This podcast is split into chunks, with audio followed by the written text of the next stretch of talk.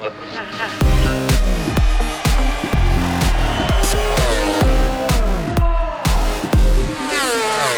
a ganar! ¡Va a ser su octava victoria del año! ¡Lo va a hacer por cuarta vez consecutiva en este circuito en su Gran Premio 200! ¡Marc Márquez! Ahí están las estadísticas de esta carrera inhumana, de esta que será una leyenda de MotoGP, si no lo es ya. 200 grandes premios, 78 victorias, 129 podios, 89 poles, 7 títulos de campeón del mundo.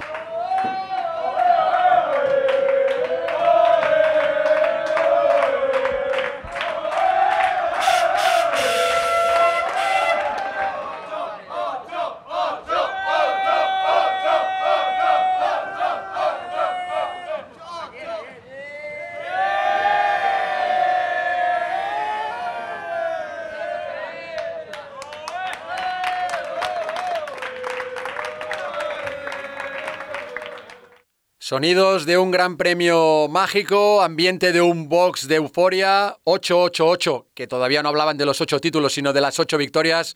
Pero amigos del podcast de MotoGP, cambia el mapa. Mark está a punto de volver a hacerlo. Está solo dos puntos de ser campeón del mundo, o mejor dicho, le tiene que sacar dos puntos a Dovicioso y conseguirá el octavo título, seis en la categoría reina, mejorando ya a Mick Duhan.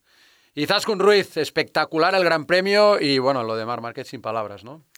Eh, sí, es que es eso, que tiene la capacidad, hola Ernest Riveras, tiene Hola. la capacidad de, de sorprendente, ca- sorprenderte carrera a carrera, porque incluso sabiendo la superioridad que había tenido durante todo el fin de semana, yo creo que el que la plasmara en carrera vuelta a vuelta y lo gestionara también nos volvió a sorprender.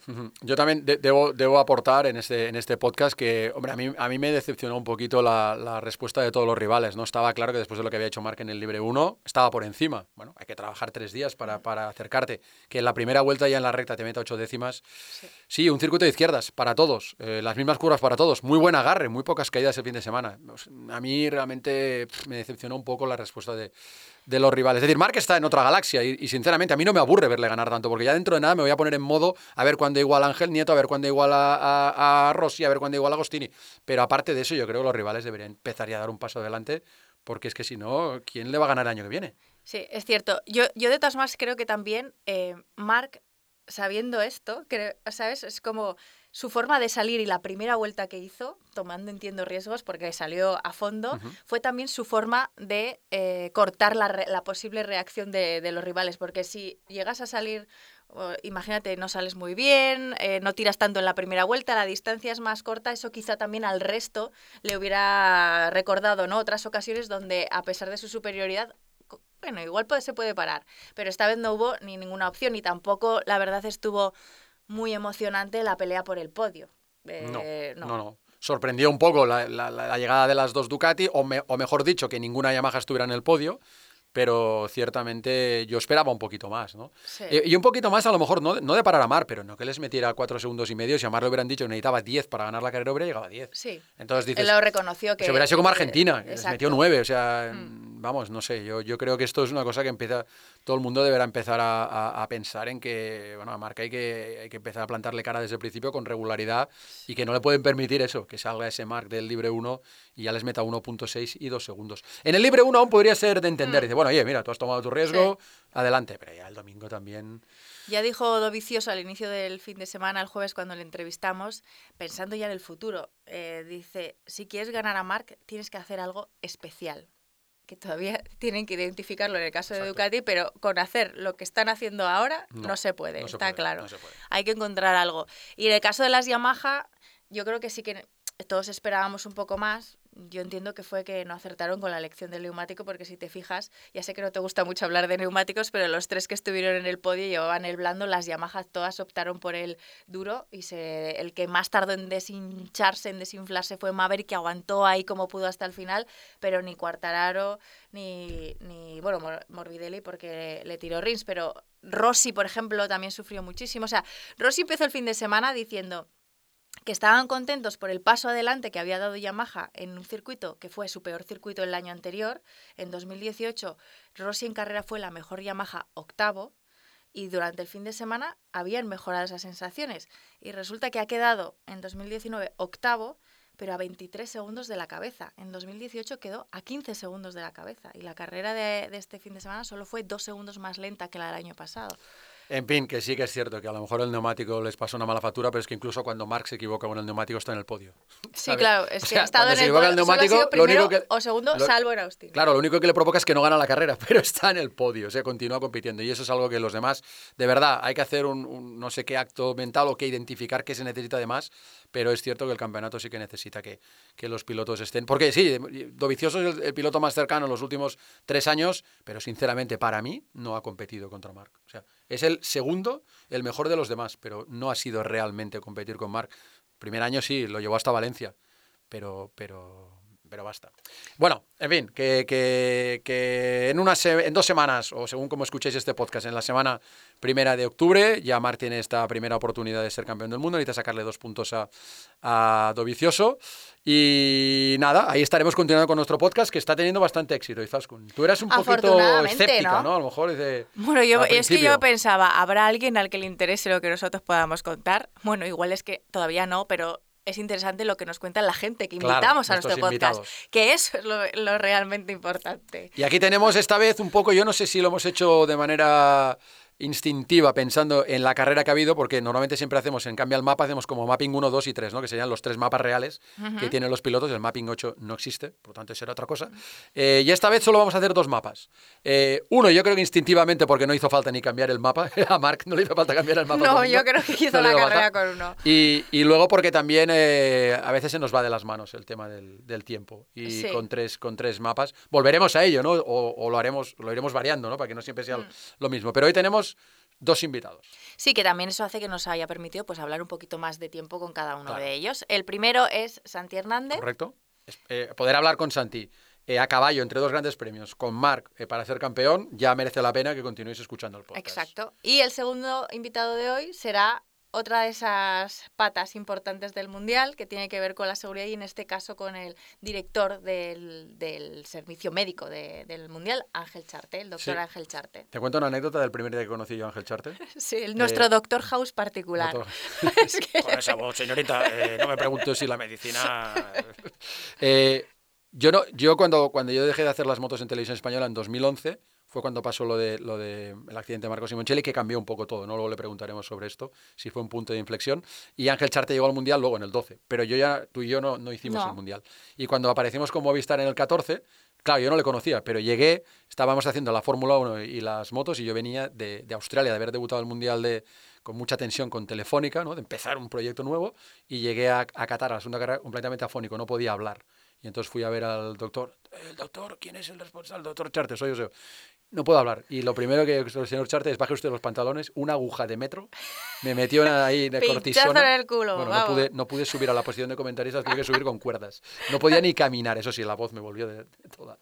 A mí fin. lo peor es que, hablando de esto de las agujas y de pincharte, una vez que tenía también anginas gigantescas en un gran premio, creo que fue en Qatar, eh, pues te tendré que pinchar. Y voy yo y lo que hago es abrir la boca, porque pensaba que me iba a pinchar directamente en las amígdalas, que era como, por favor, ¿dónde me he metido?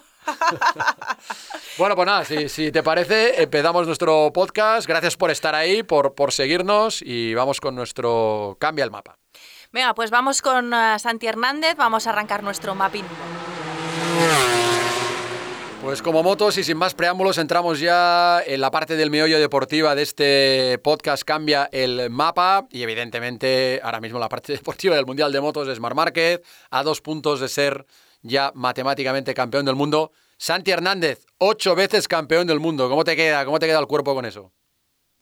Bueno, a- aún no, no ha llegado el, el octavo. Buenos días a todos. Eh, estamos aquí trabajando para conseguir el octavo. Aún no, no se ha conseguido y hasta que no se consiga no podemos decir que ya lo hemos ganado. Estamos muy cerca de conseguirlo, pero, pero bueno, hasta que no lo consigamos no podemos decir que lo hemos ganado. Porque lo que gritabais el otro día dentro del box 888 eran las victorias del año de Marc, ¿no? Sí, sí, sí, no, el otro día estábamos eh, diciendo ocho de las ocho victorias que llevamos este año, pero lógicamente no, no podemos dar eh, por ganado este mundial hasta que realmente lo tengamos, ¿no? Estamos muy cerca, solo a falta de dos puntos, pero, pero no hay que confiarse, ¿sabes? Eh, al final, hasta que no lo tengamos en el, en el bolsillo, no, no hay que, hay que, no hay que hablar más de la cuenta.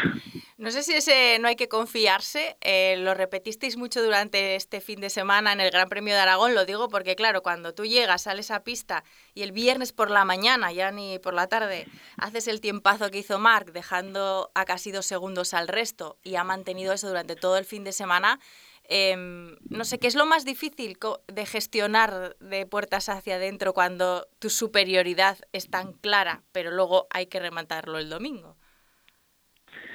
Bueno, sobre todo hay que trabajar mucho en el aspecto de, no relajarse, ¿no? De que al final sí que es verdad que eh, este Gran Premio utilizamos una estrategia muy diferente a lo que estamos acostumbrados por, porque, porque las previsiones del sábado decían que iba, a, iba a llover, iba a estar todo el día lloviendo, entonces decidimos pues atacar eh, en, el, en el libre 1 para poder posicionarnos de cara al, al quali y luego pues poder trabajar nosotros eh, por la tarde ¿no? con los neumáticos. Como ya visteis, no, no pusimos neumáticos nuevos, estuvimos trabajando con los neumáticos usados, sobre todo pensando en que el sábado no, no, no podríamos dar muchas vueltas en seco.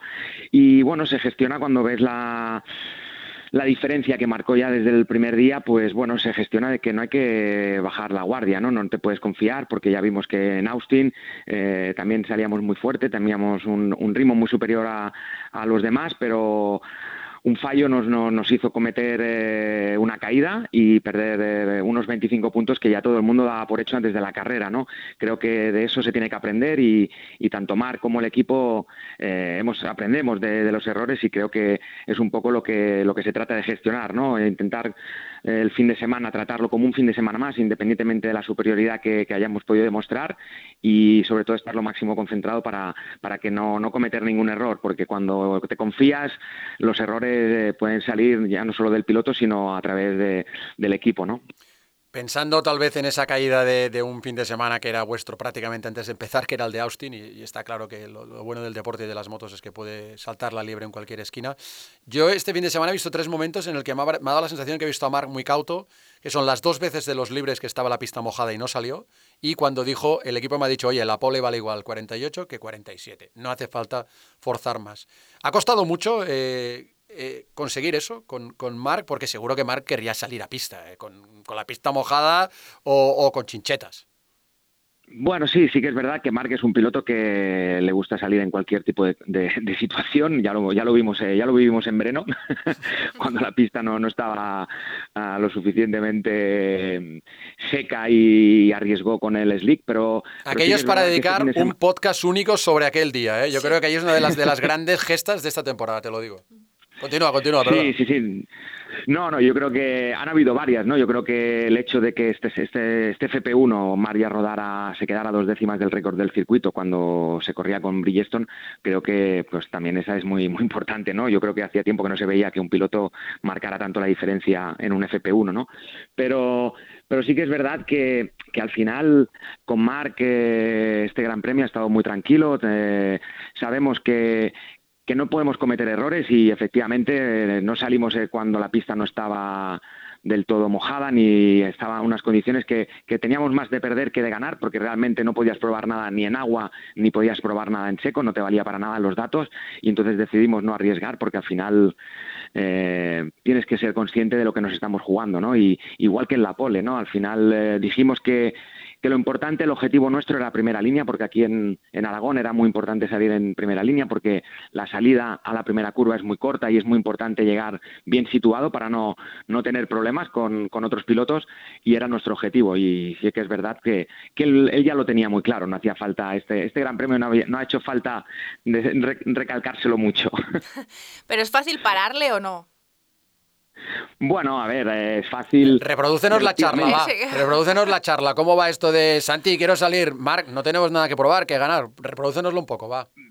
Bueno, no, al final es como todo, ¿no? Es un piloto que a mí lo que me gusta de Mar es que sí que es verdad que cuando hay que tomar decisiones y hay que arriesgar, es el primero que, arriesga, pero también eh, con los años ha madurado y, se ha dado cuenta que, a veces eh, las intenciones o las ganas que, él pueda llegar a tener eh, no es lo, correcto, ¿no? por decirlo de alguna manera, ¿no? Y entonces nos escucha más, ¿no? Es decir, aquí, como te digo, cuando le dijimos que no hacía falta salir, fue el primero el que, lo entendió.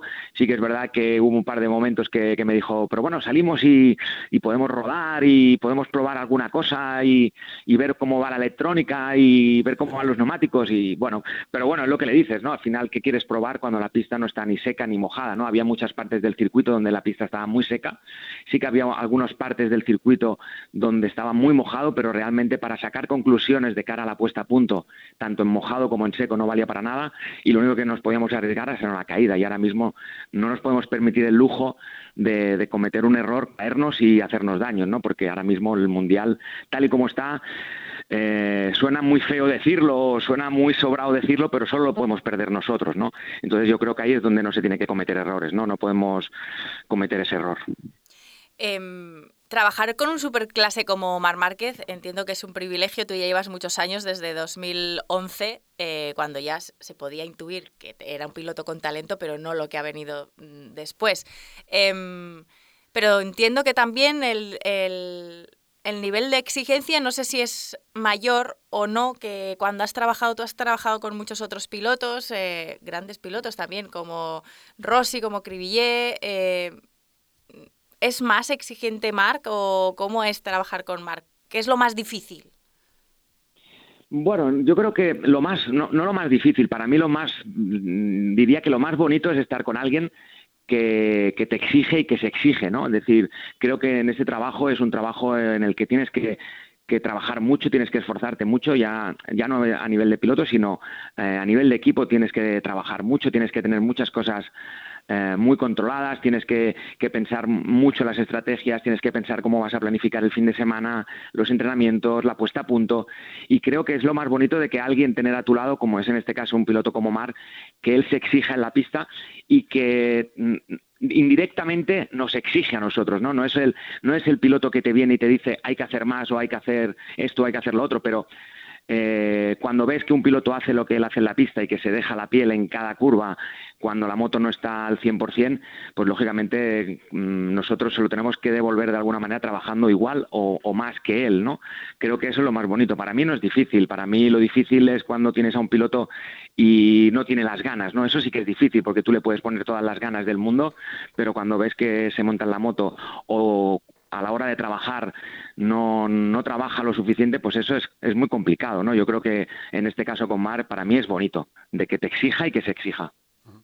¿Te sientes cuando le ves que hace esas machadas, como lo que hablábamos de Breno, o las carreras que ha hecho, o, lo del otro día en Misano, ¿te sientes orgulloso de Marc? Sí, me siento orgulloso como creo que cualquier eh, español o cualquier eh, aficionado que le gusten las motos, cuando ves lo que hace un piloto como lo que hace Marc, creo que te tienes que sentir afortunado, ¿no? De, poder verlo y poder estar viviendo eh, esta época, ¿no?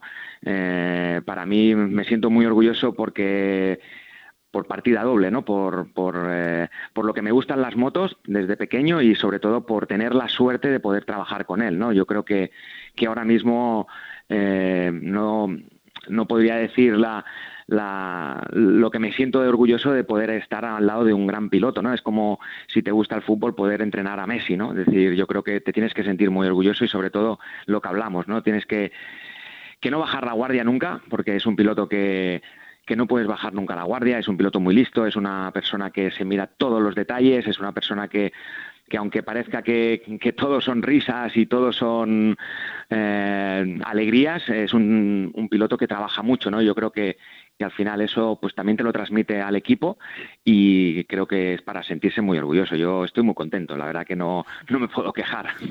Hombre, si os quejáis es para hacerse olvidar, ¿eh? Oye, ¿tú cuántos años llevas en el Mundial? Mm, bueno, pues empecé en el 96, pues... Eh, pues eso, pues de 22 años, ¿no? O, 23, va para 23. ¿Y, ¿Y, con cuántos títulos mundiales has ganado ya? Porque hemos, o sea, tú empezaste con las suspensiones, ¿no?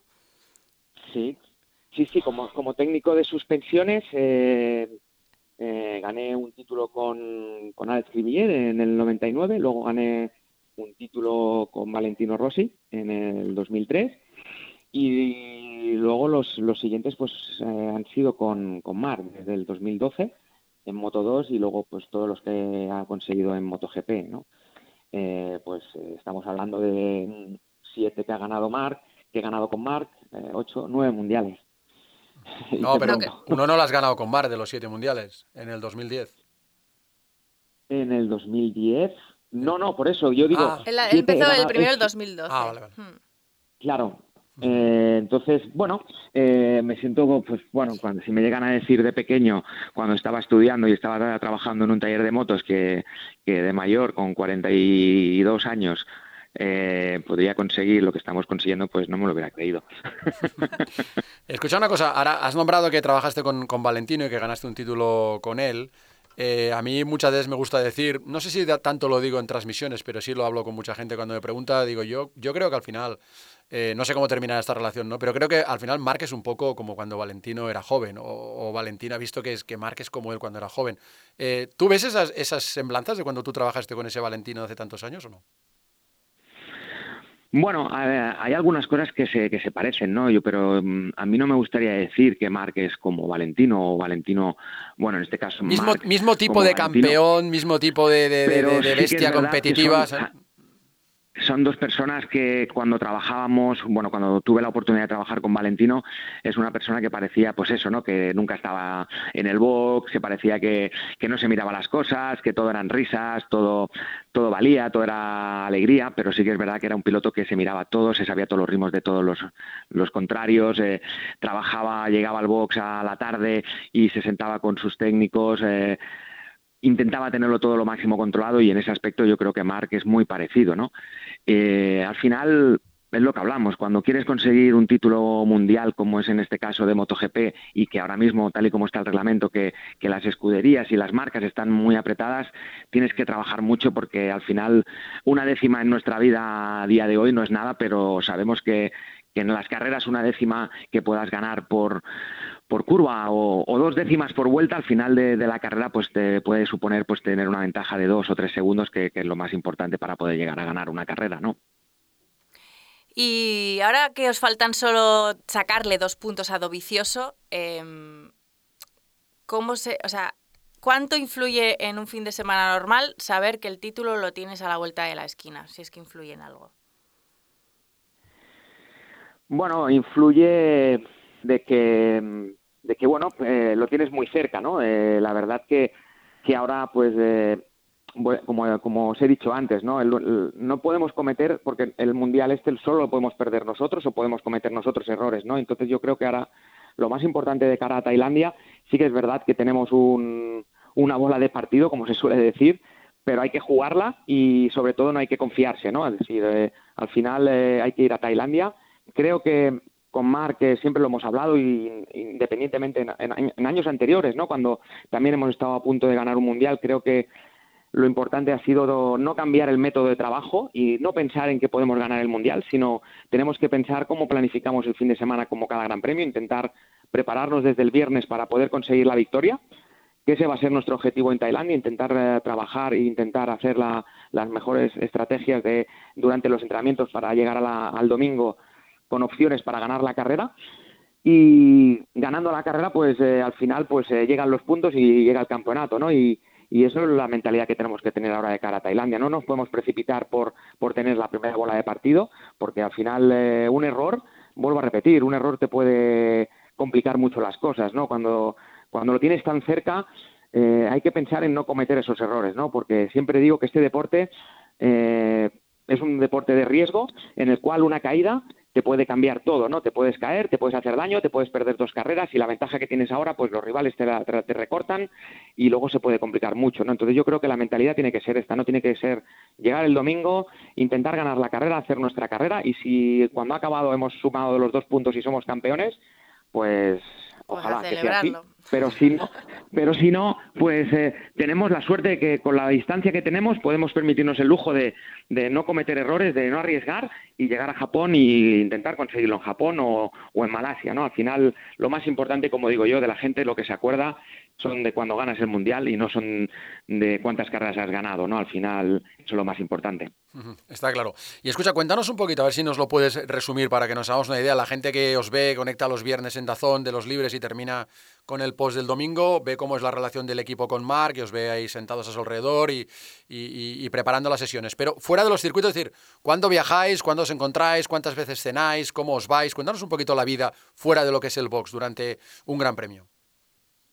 Bueno, tenemos, a ver, fuera de... Antes sí que es verdad que cuando Mark eh, inició su andadura en el mundial con nosotros, en tanto en Moto 2 como en MotoGP, pues teníamos más tiempo, ¿no? De, podernos ver durante la semana, ¿no? Porque tenía más tiempo libre él también, tenía menos eh, eh, eventos. Ahora, pues eh, Mark se ha convertido en un personaje, pues, bueno, pues por su trabajo, por sus victorias, por, por todo lo que conlleva a nivel de sponsor, pues tiene mucho más eventos, tiene mucho más trabajo fuera de, los circuitos, pero, pero seguimos teniendo la misma relación, tenemos, seguimos manteniendo el mismo chat de, de, cuando empezamos en Moto 2, hemos añadido algunos nuevos miembros del equipo que, que, antes no estaban, pero nuestra relación es cada, durante toda la semana pues estamos en contacto, eh, nos enviamos eh, WhatsApp.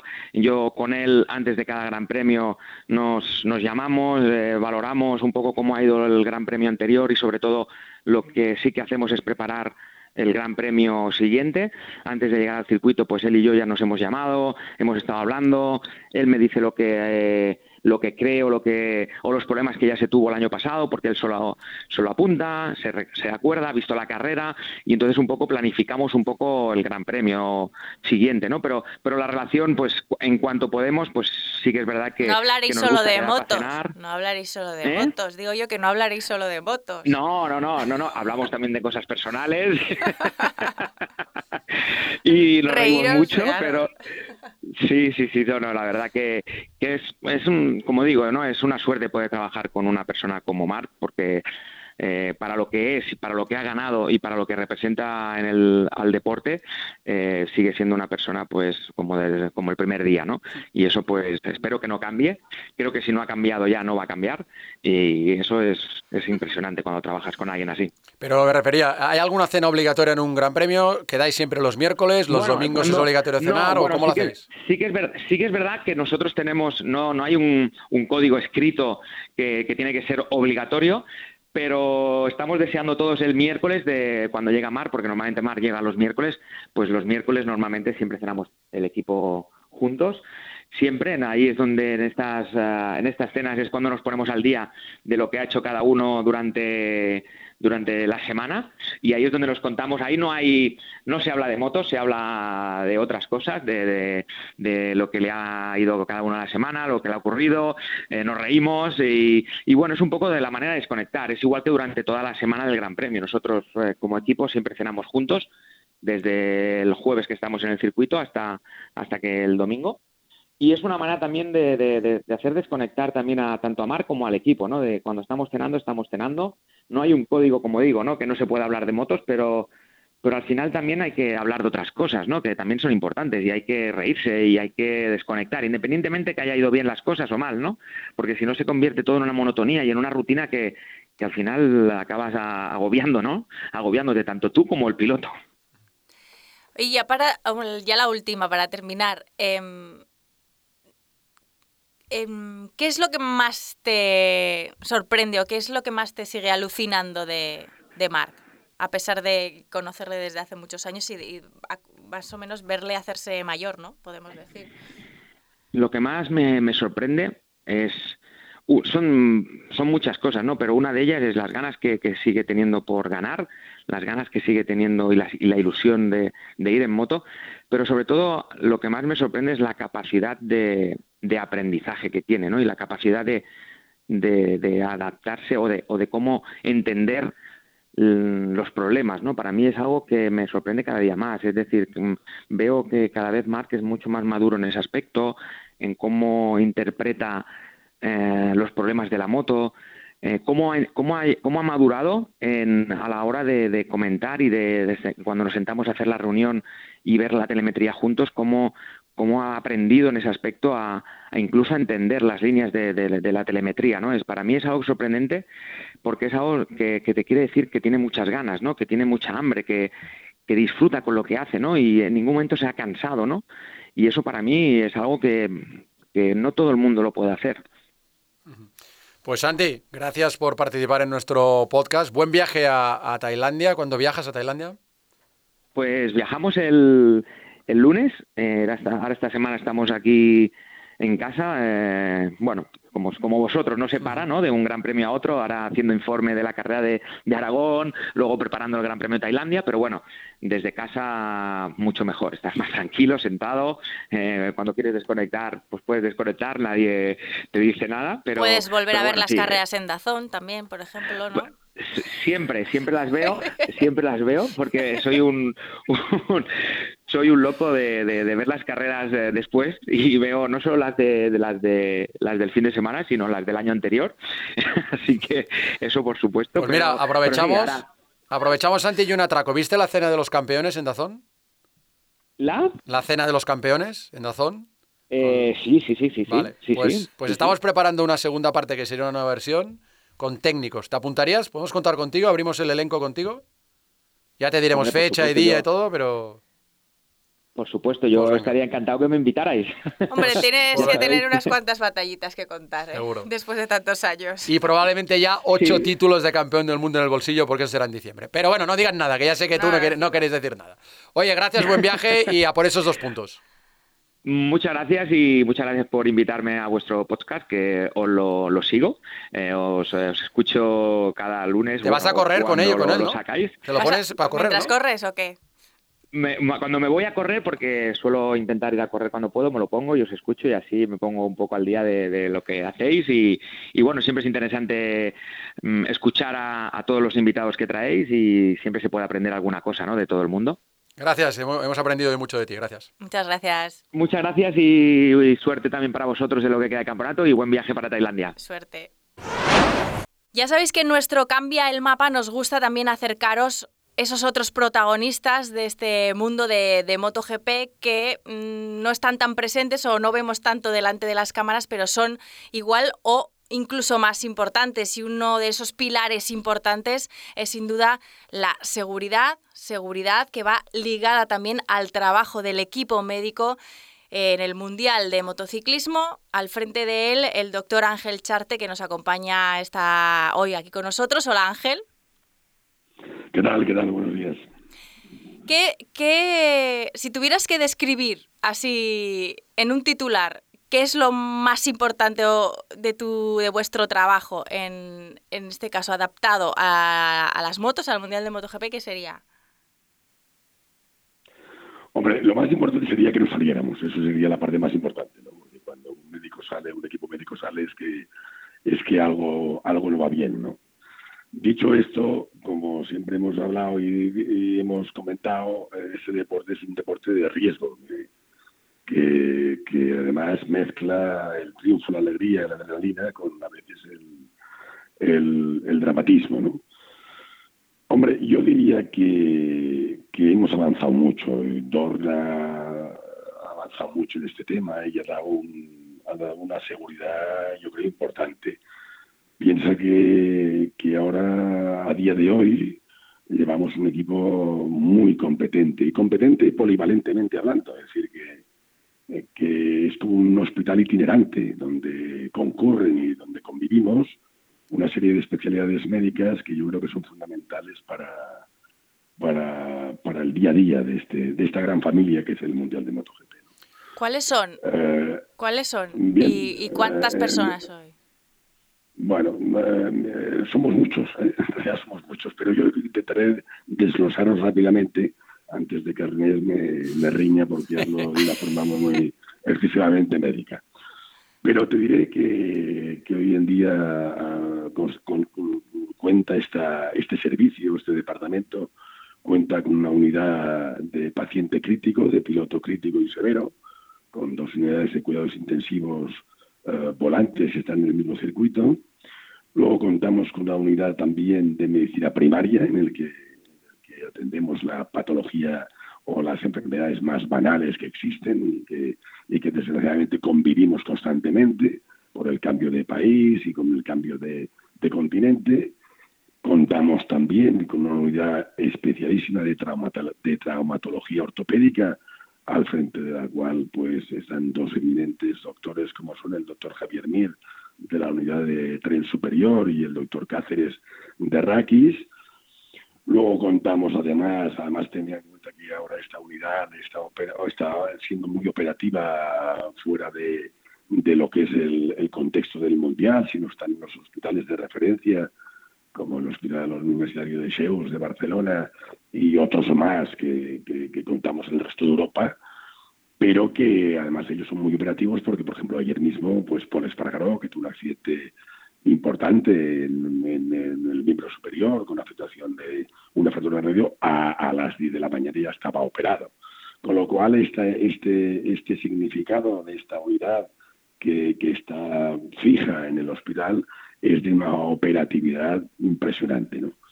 Luego también contamos con una unidad de, fisioterapia rehabilitadora que es, puntera y me gustaría señalarlo muy, muy, muy claro y muy alto, que es la parte de fisioterapia rehabilitadora que coordina el doctor Miquel Esasa de la Clínica Móvil eh, carrera a carrera y que es referente y, sobre todo de confianza para los pilotos de MotoGP, Moto3 y Moto2 y para el resto de la familia de, del Mundial. Y luego también contamos con una unidad que es la unidad de más, más legal, entre comillas, que es la parte de reglamento, de seguridad eh, en pista, de, de, seguros de, de, protección del piloto, que lo lleva el doctor Giancarlo Di Filippo, miembro de la FIP. Y todo esto, debo decir, y lo debo decir alto y claro, tengo el, placer y tengo el privilegio de, de dirigir. ¿no? Este es el cómputo de todo esto. Y eh, Ángel, ha, quedado clarísimo la, los medios que se dedican a, velar por lo que es más importante, que decía Izaskun, que es la seguridad, porque es un deporte de riesgo, es inherente, lo dice en la acreditación que llevamos, este es un deporte de riesgo. Eh, y hay un antes y un después, ¿no? aunque siempre ha sido importante, pero yo creo que después del fallecimiento desgraciado de Marco Simoncelli en, en eh, Malasia en 2011. A partir de ahí todavía se toma más eh, precauciones, ¿no? ¿Podríamos decir que fue un punto de inflexión también? Hombre, yo no, no, no, no sería que yo dijera que desde entonces esto ha cambiado mucho, ¿no? Que sí ha cambiado. Yo creo que estuviéramos nosotros o hubiera otro, otro equipo, yo creo que ese punto de inflexión de la desgraciada muerte de Marco Simoncelli, esto ha cambiado muchísimo. Es decir, los equipos que llevamos actualmente somos capaces de, actuar in situ y de, como yo siempre digo, dice nuestro contrato, de mantener con vida al 100% el, al, al, piloto en pista, en, el mismo asfalto, y luego derivarlo a los hospitales de referencia donde vamos. Y yo siempre digo lo mismo, es decir, el problema es que cuando las lesiones son incompatibles con la vida, pues ese, ahí ya no podemos dejar. Pero nosotros, que así consta, mantenemos con vida al piloto al 100%. Eso seguro. El, el, riesgo cero no existe, pero sí el poner el 100% para, para poder soslayar cualquier problema. Y me pongo ahora en tu piel, ¿no? Que te veo los domingos ahí con el mono, en ese coche de intervención rápida durante las tres primeras vueltas. ¿Son los momentos más tensos para ti del fin de semana? Yo, cuando me hacen esta pregunta, me dicen, yo, ¿estás de nervioso? Digo, no, no. Yo, nosotros hacemos el trabajo que hacemos en nuestros, en nuestros hospitales, donde nos seguimos formando día a día, es decir, que aplicamos lo que hay en nuestros hospitales universitarios en ese aspecto, ¿no? Es decir, yo no me pongo nervioso, ni mis médicos tampoco, pero sí la tensión es máxima. A veces eh, comentan, usted cara de serio a las ocho y media de la mañana de un domingo, de un sábado, de un viernes. no que esté tenso, es que estoy pendiente de lo que hay que estar. ¿no? Este es un deporte que, como tú sabes, vosotros sabéis que, la, liebre salta en décimas de segundo, ¿no? Y no hay que estar relajado, hay que estar no en tensión, pero sí estar pendiente de lo que, lo que está pasando y luego aplicar nuestros conocimientos en la pista misma. ¿Cuánto, en una intervención rápida, así de media, en cuánto tiempo podéis estar atendiendo al piloto? Nosotros los dos coches de, intervención inmediata son dos coches estratégicamente colocados, uno en la zona de pit lane, que es el inicio de la, de la salida de recta, y otro eh, a medio a medio circuito, ¿no? Pues la curva 8, 10, depende de las curvas que haya. Eh, es importante también decir, y quiero significar, el, la gran labor que hacen los médicos de puesto, que, son médicos de, que nos pone cada circuito, eso es muy importante para nosotros. Y nosotros solemos llegar en, de los mil y pico clientes que hay, habrá pues 12, 14, 15 de graves, ¿no? Solemos llegar en un máximo de 30, 35 segundos una vez dada la bandera, la bandera roja. Ese tiempo nos permite que el médico de puesto empiece a, ver cómo está la situación y nos comunique por radio cómo ve el enfermo. Luego el, único personal que tiene, que tiene legalmente el derecho de actuar sobre el enfermo crítico es la unidad de intervención de pilotos severos. Hablabas ahora de, lo itinerante que es nuestro trabajo, somos auténticamente nómadas por el mundo y, una semana estás en un país y a la semana siguiente uno radicalmente distinto. Eh, ¿Hay algún país más complicado que otro a la hora de, aplicar el protocolo médico del campeonato? Porque al final somos una burbuja, pero entras en un país que tiene unas reglas, ¿no? ¿Eso significa algo para vuestro trabajo? Pues sí, es una pregunta que, siempre nos, hacemos todos y, yo hago. ¿no? Es decir, e, evidentemente las legislaciones en, cada país son distintas, pero intentamos, y eso lo hacemos directamente con la FIM, que en realidad es el órgano directivo federacional, intentamos eh, consensuar, sobre todo a nivel farmacológico, eh, la, forma de actuación. Sí es evidente que en Europa no tenemos demasiados problemas, en América tampoco, pero posiblemente en otros países como, como Japón, y no es un tema que yo critique, ni mucho menos, eh, pues es más complicado. Nosotros intentamos siempre tener la conexión más directa y poder utilizar los fármacos que ellos tienen a ese nivel que a veces difieren, pero que también los, que ellos y nosotros lo utilizamos, intentamos consensuarlos para que no tengamos que no tengamos eh, ninguna diferencia. De todas formas, siempre tengo una chistera en la mano. ¿eh? a sacar algún conejo. No sé si la tienes también cuando, cuando te toca hablar con nosotros, con la prensa, si nos os damos no sé, si, nos portamos bien, si sabemos luego también eh, traduciros, que también nos toca a veces traduciros, eh, somos, ¿cómo es tu relación con, la prensa? Bueno, yo creo que excepto con Ernest que critica excesivamente mi actuación cuando hablo, la broma, ¿eh? No, pero llevas, llevas 10 minutos hablando y no has hablado de la escala Glasgow, ¿eh? eso ya te lo agradezco.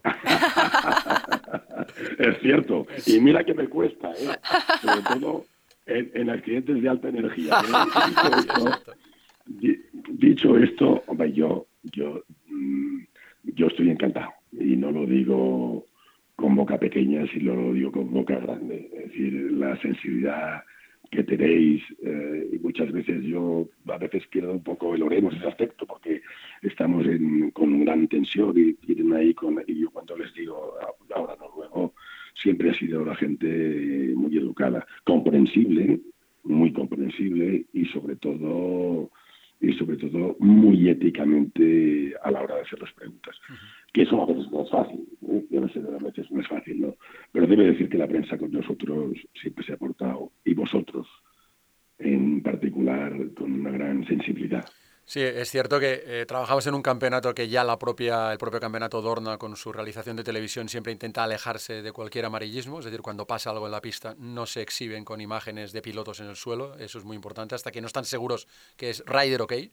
Eh, y es cierto que nosotros hemos aprendido también contigo estos años, desde que estamos en Movistar, que no tengamos prisa en dar un diagnóstico, esperemos al diagnóstico oficial, que es el tuyo, no el que dice el del equipo, no el que dice el, asistente que sale de la clínica, y yo creo que con eso hemos evolucionado todos mucho.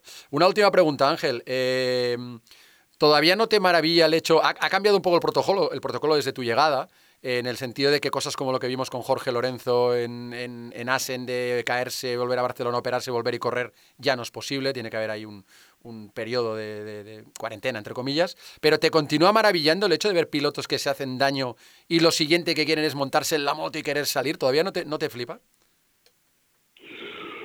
Pues sí, la verdad es que además como hemos hablado muchas veces, ¿no? Eh, Es decir, los moldes médicos de toda esta gente, de las cuales cada día me, me impresioné y maravilla más. Volviendo a lo que tú me comentabas antes eh, del tema de Lorenzo, bien, eso se hacía antes, ahora eso es inviable, es totalmente inviable, no porque antes pues mm, fuera más previsivo o no, sino porque no, no se había regulado y yo creo que eso era un riesgo, un riesgo muy alto. Mm, A pesar de que Lorenzo que en carrera quedó como séptimo o como quinto. Quinto, quinto, sí. Mm, no, quinto, después de operar. Hombre, yo creo que hay que evolucionar en esto y hay que dar la máxima seguridad. El piloto siempre quiere correr. Es decir, el piloto eh, es capaz de correr con fracturas, con contusiones pulmonares. Ellos no, no tienen esa sensibilidad eh, médica que, que tenemos los demás. ¿no? Pero una cosa de las que nos, nos hemos de sentir todos orgullosos y hay que hacerles entender a ellos, porque no, a veces no es fácil, porque te discuten, te, mm, hombre, no te diría que te amenazan, porque no es verdad, pero te, porque, porque, porque porque es lo que hay, y no hablemos más del tema, ¿me entiende? Yo creo que eso es bueno para el motociclismo, es bueno, y es bueno para ellos, es bueno para la competición. El riesgo hay que asumirlo, es evidente, y este es un, un- un deporte de mucho riesgo. Y bueno, y lleva eh, esa doble complicidad que decía antes, pues del éxito, de la alegría, de la vida y del dramatismo. Hemos de bajar ese nivel de dramatismo y hemos de controlarlo cada vez más. Eso sí que es verdad. Por cierto, cada día está más guapa. Ahora sí que le has metido dramatismo al tema. Sí, ahora. Bueno. Oye, Ángel, pues será, nada. por los, pro- será, será por los próximos eventos, es evidente. Debe Exacto, ser, debe ser, debe supuesto. ser. Eh, Ernesto también está muy guapo, que ha cumplido años. Oye, no, escucha, que, que muchas gracias. Solo que quería decir una cosa y ahora le voy a hablar de usted para enfatizar con este usted la coña de la pregunta. ¿Cuándo decidió usted dedicarse a la medicina y no a la radio o a doblar películas? Con ese bozarrón. Uy, uy, pues debo decirle, debo decirle a usted que me están proponiendo una película por ahí, pero yo he exigido que sea con Charlize Theron y que no es así, ¿no? Pero por ahí algo así, mire, mire usted, yo, yo Desmentimos la noticia dedico- entonces, de Charles. y y yo me dedico a lo que me dedico y, y lo demás son, son febulaculums que dicen los catalanes. Yo le agradezco mucho a usted y usted lo sabe, pero no, no, déjeme donde estoy, que ya tengo bastantes problemas. Bueno, Ángel, pues nada, muchísimas gracias por eh, cuidar eh, a todos los pilotos o cuidarnos a todos A todos, a también. todos. Exacto. Yo quiero manifestar aquí y dejar público que gracias a vosotros, a los dos fundamentalmente y a todo el resto de vuestro equipo, por lo bien que tratáis a mi gente y por supuesto a mí mismo. Sabéis que nuestra relación es va más allá de las carreras. Efectivamente. Muchísimas gracias, Un. Ángel. Besico. Beso grande. Adiós. Bueno, pues ya poco a poco hemos llegado al final de este nuevo podcast. Poco a poco, no, porque al final hemos sí, dos protagonistas para que haya menos tiempo y que se nos ha vuelto a ir de las manos. Lo mismo más. Pero ha sido interesante, ¿eh? yo Siempre, creo. siempre, pero es que no sé, es que al final tenemos que hacer podcast de hora y media, porque o nosotros no sabemos preguntar día, bien, o uno al día. uno al Bueno, no, día. alguna vez tendremos que descansar. Y es que yo estoy un poco, yo estoy un poco cansada, Sí. ¿eh? te lo digo. Bueno, ahora tienes una semanita antes de viajar a, Sí, a claro. Tailandia. Sí, pero en esta semana eh, la- toda la redacción de Dazón, que sepáis que ya estamos trabajando intensamente en modo campeón del mundo. Hmm. Ya sé que nadie quiere darlo por hecho, ni nosotros tampoco lo damos, no vamos a...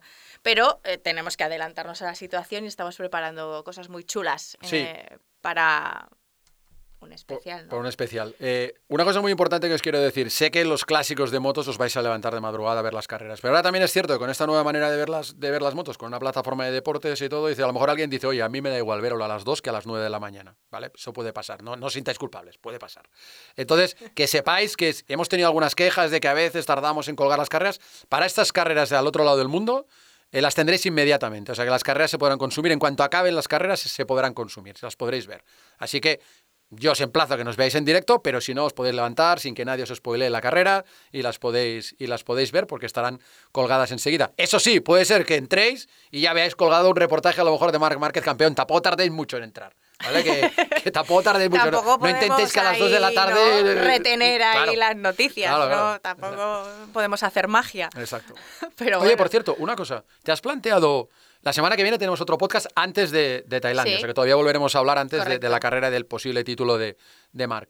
¿Te has planteado, tú si fueras el entorno de Marc, cómo celebrarías el 8?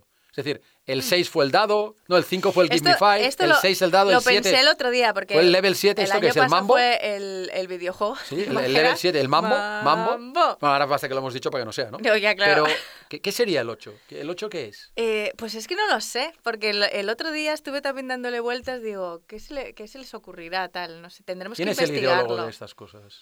Bueno, hay como distintas ramas. Por Sí. ejemplo, la parte que tiene que ver más con la pizarra especial que usan cuando es campeón, ahí está más implicado el equipo eh, y también especialmente pues Javi Ortiz, el- en este caso el mecánico que se encarga de, de la pizarra, pero a veces también le asesoran más como la, la otra parte que trabaja en comunicación Mm. con, con Márquez y tal, y de ahí salen también las ideas, digamos, globales Sí, de, claro. de cuál va a ser el enfoque de la celebración y entonces luego, pues eh, el año pasado que si lo del videojuego, pues tienen, de ahí sale eh, la idea y luego entonces hablan con el club de fans para cómo materializarla y qué llevar o qué vamos a llevar, cómo vamos a llevar ahí a la celebración a El la curva, el Vale. equipo pues hace su propia... Sí, que además, marca. y eso se Ahí va. mueve en un equilibrio entre hay que prepararlo, pero no lo digáis mucho.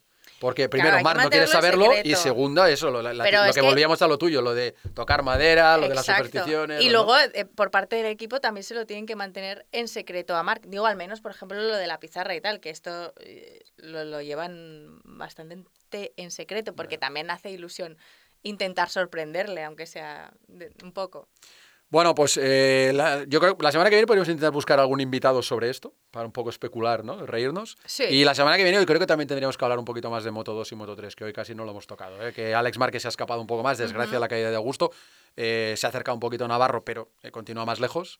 Eh, llegó a 26, se va a 38. Y lo de Canet. Carrerón de Canet, carrerón. carrerón y a dos puntos de nuevo. Sí, de la, primera vez además que consiguió ganar se la dedicó además a su abuelo, que ya no está, pero que le decía Que le cuestionaba. eso de, no, tú no eres capaz de ganar cuando sales desde la pole porque no tienes el ritmo ese que tiene Martín. Pues Martín, ganó pues totalmente a, a lo Martín. Muy bien, pues nada, que un placer de nuevo una semana más de estar aquí con vosotros en este podcast en español de MotoGP. eh, Cambia el mapa. Muchas gracias, Izaskun Ruiz.